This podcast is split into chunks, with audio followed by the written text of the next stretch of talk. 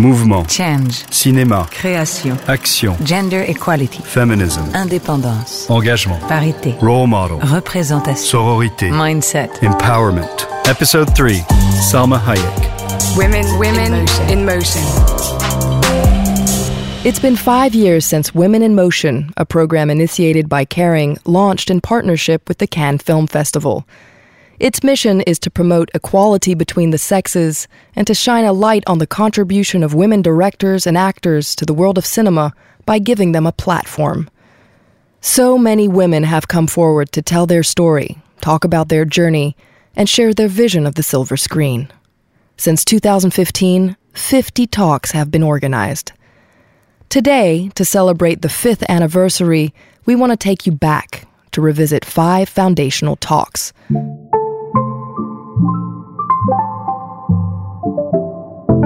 After Agnès Varda and Jodie Foster, for this third episode, let's check in with Salma Hayek. Salma Hayek Pinault is an actress, of course. She's been in several dozen movies and worked with high caliber directors like Oliver Stone, Matteo Garrone, Alex de la Iglesia. She's lent her star power to blockbusters, of course, but also art house films like Americano by Mathieu Demy. Her versatile and diverse filmography has drawn the attention of the Academy Awards. In 2003, she was nominated for an Oscar for her intense portrayal of one of her idols, the Mexican painter Frida Kahlo, in the film Frida by Julie Taymor. She's also a talented producer. The hit Ugly Betty? That was her. And a longtime activist. Over a decade ago, she threw herself into promoting the education of women and little girls across the world. She's also involved in fighting violence against women via various operations initiated by the Kering Foundation. In fact, she's on the board of directors. But above all, Salma Hayek is a woman of rare determination. Throughout her career, she slammed into the infamous glass ceiling over and over again. What's interesting is to observe how she's dealt with the obstacles and discrimination barring her path. At times and when necessary, she's skirted around them intelligently. But she's also confronted them head on and with all her might by speaking up and sharing her experience publicly. On November 13, 2017, a month after the Weinstein affair broke out and Alyssa Milano reactivated the hashtag MeToo, she penned a long opinion piece in the New York Times. A piece she wrote in one sitting called Harvey Weinstein is My Monster Too. In the article, she describes in detail the years of harassment and death threats she received from the American producer during the production of Frida at the beginning of the 2000s. It's a strong piece and a necessary reminder that each story is important. Aggregated with others, it can bring tremendous change and even the evolution of mindsets. She ends the text by saying, Women are talking today because in this new era, we finally can.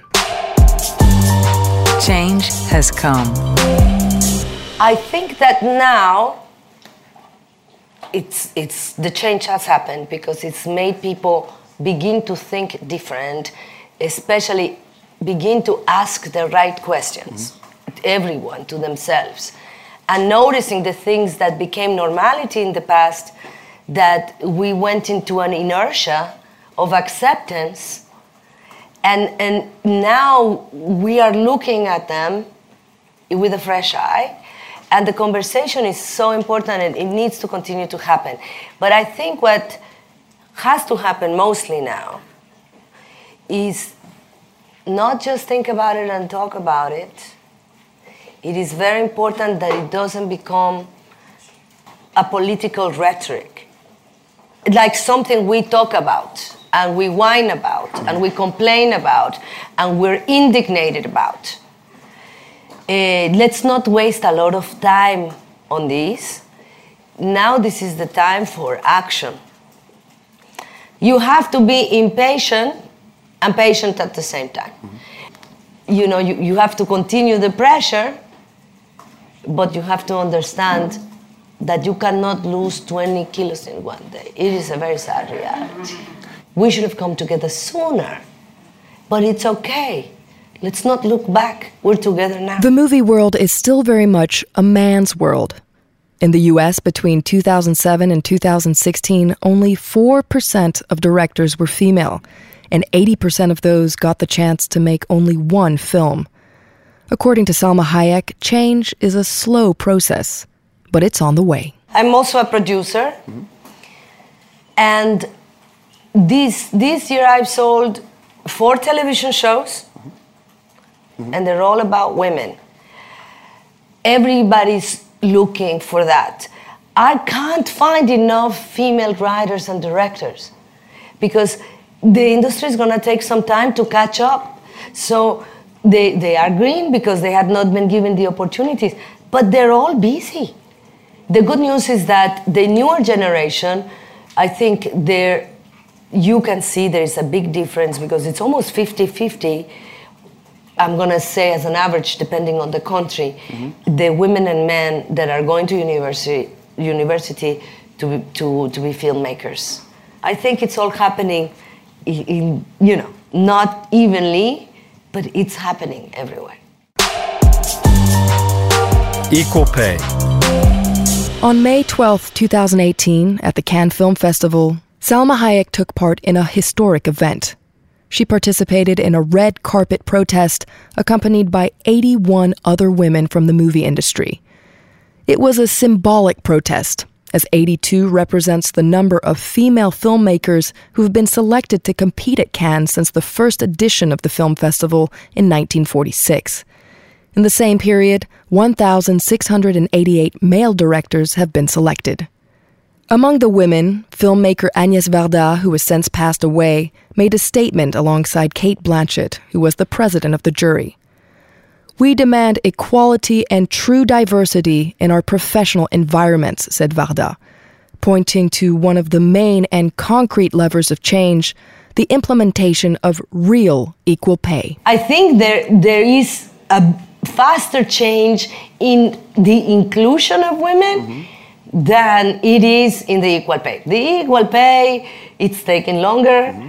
and that's where we need to be more aggressive. It's an adju- we need to all start adjusting and work together. Mm-hmm. Work together. But also the actors have to work together because if the actors male actors are asking for such big numbers that part of it belong a little bit to the women and in the past it was never given uh, and the movie doesn't get done because they cannot pay the actors what they were making and the women what the actors that were inflated were making uh, it, it, it's not just the producers the actors have to say okay okay time's up you know i had a good run but now it's it's time to also be generous with the actresses in the films because I also feel for the producers because I'm a producer too. To give you an idea, Emma Stone, who in 2017 was the best paid actress in the world, would only have come in 15th place on the Forbes list of best paid actors if the ranking was mixed.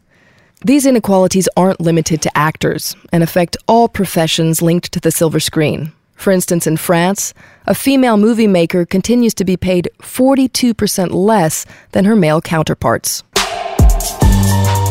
New Era.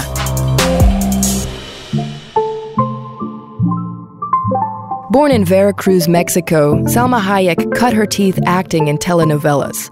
At the beginning of the 90s, she tried her chance in Hollywood.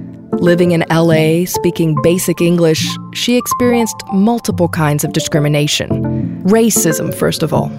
As a Mexican, she was told that her accent sounded like that of a cleaning lady.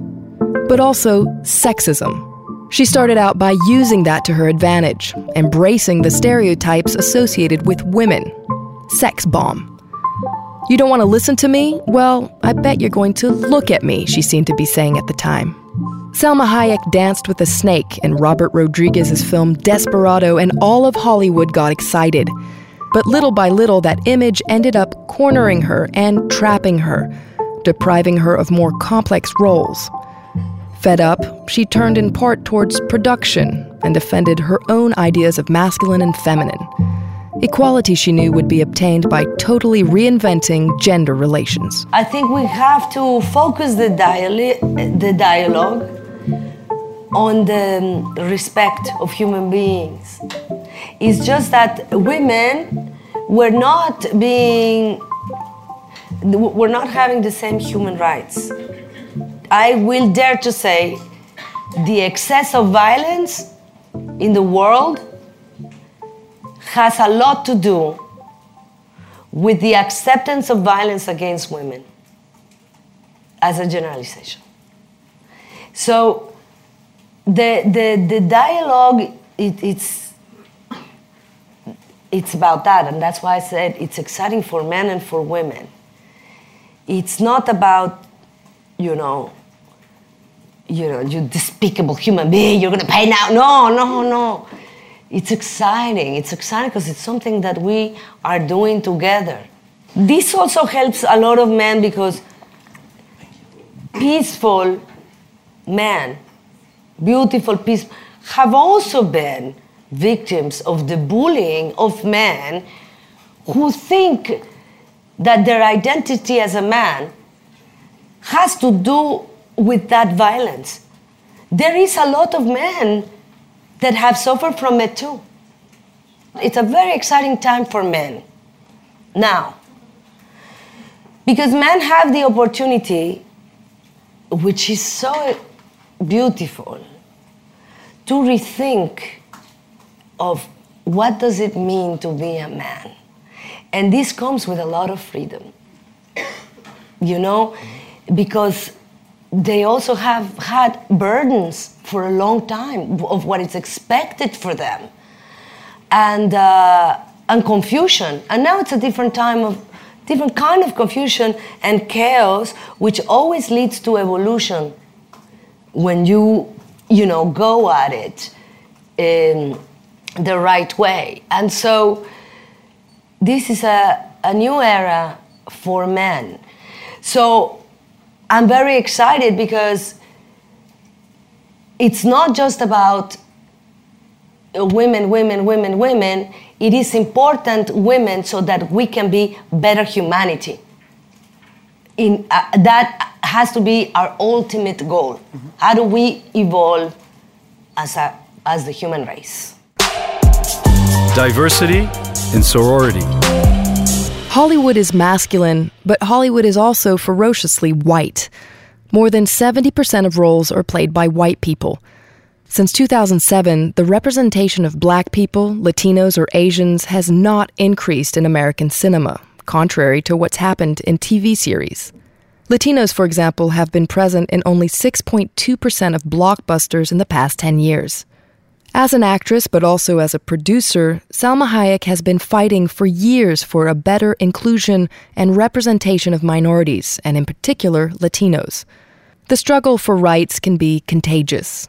As women have started breaking the silence since Time's Up and Me Too, she's noticed other stores starting to open little by little. it, it is a well known fact that if you are a woman of color, people believe in you less because I've been fighting for women and Latinos for a long time. If you compare how slowly it moved with the acceptance of the Latino and diversity itself, because the, the, there's other sectors that are war, in war situations that the Latino, so slow compared to what I'm seeing the change in the effort to try to include women it's huge the difference. We're still struggling with, but it, just after the women, they were a little bit more open. They were a little bit more open to diversity. It is, this, it, I would have never imagined this, but it's kind of like if you're close minded, close minded, something feeds your brain and you start being a little bit open minded, it starts opening in different, it, it's easier to open in different directions, but it's slower. But it's finally i see that it's it's it's there, there's a change happening because there's also a lot more companies doing it. I, I mean it's very palpable. There's so many places where i can bring a latino project now.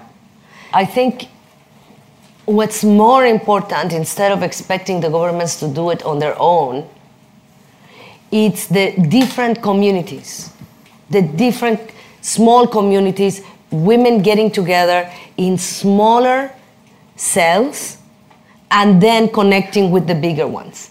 Like we did in the film industry but i think like the nurses have to all get together and do it you know?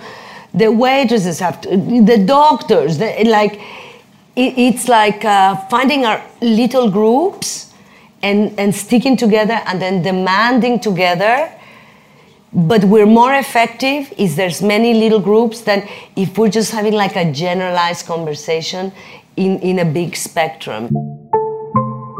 Little groups of women in all sectors uniting and acting together, thinking we instead of me, and calling on sorority, that value summoned by feminists in the 1970s that's making a strong comeback in our societies today.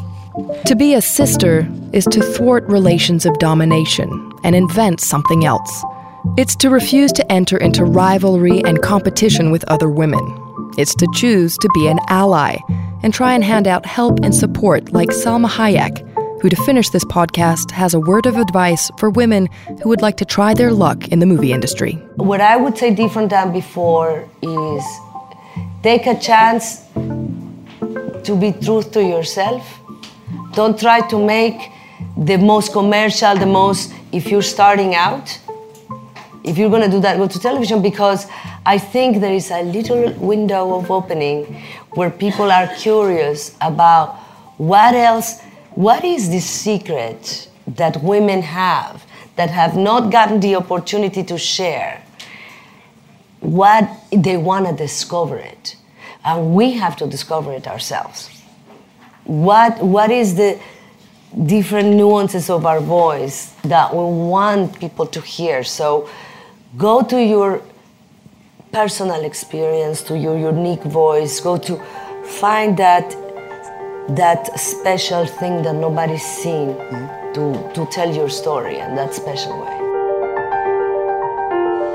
That brings us to the end of this third episode. I hope you enjoyed it and it made you want to react and communicate about it. Don't hesitate to share, comment, and follow us on Kering's social media. If you want to find out more, head to Women in Motion's playlist on Kering's YouTube channel, where you will find all the talks. See you soon for the next episode, this time with Aissa Maiga. We'll talk about her journey and the condition of black actresses and more generally non white actors in the world of cinema. Women, women in motion. In motion.